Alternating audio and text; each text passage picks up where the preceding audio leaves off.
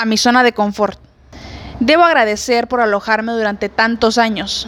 También debo confesar que me hiciste sentir muy bien, muy cómoda. Incluso muchas veces me diste momentos de felicidad. Y podía jurar que me iba a quedar siempre, pues el estar alojada ahí contigo me hacía pensar que no podía ser más. Es curioso cómo por muchísimo tiempo creí que serías quien me llevaría por mis sueños, pues junto a ti mi mente era tan pequeña que se limitaba a soñar. Mis pensamientos eran tan limitados que no podía imaginar lo mucho que merecía. ¿Cómo fue que me hice dependiente a ti? No lo sé.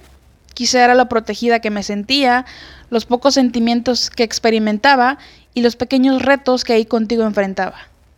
Debo confesar que me daba miedo dejarte, salir de ti, pues me sentía protegida, lo cual era un completo error porque lo único que hacía era limitarme, y vaya que me limité, al punto de pasar varios años soñando y anhelando lo que muchos hacían. Gracias por la comodidad, pero decidí dejarte, porque mis alas están tan grandes como para volar en un pequeño cielo como el tuyo. Mis sueños son tan grandes que no son para cumplirlos ahí, en ti.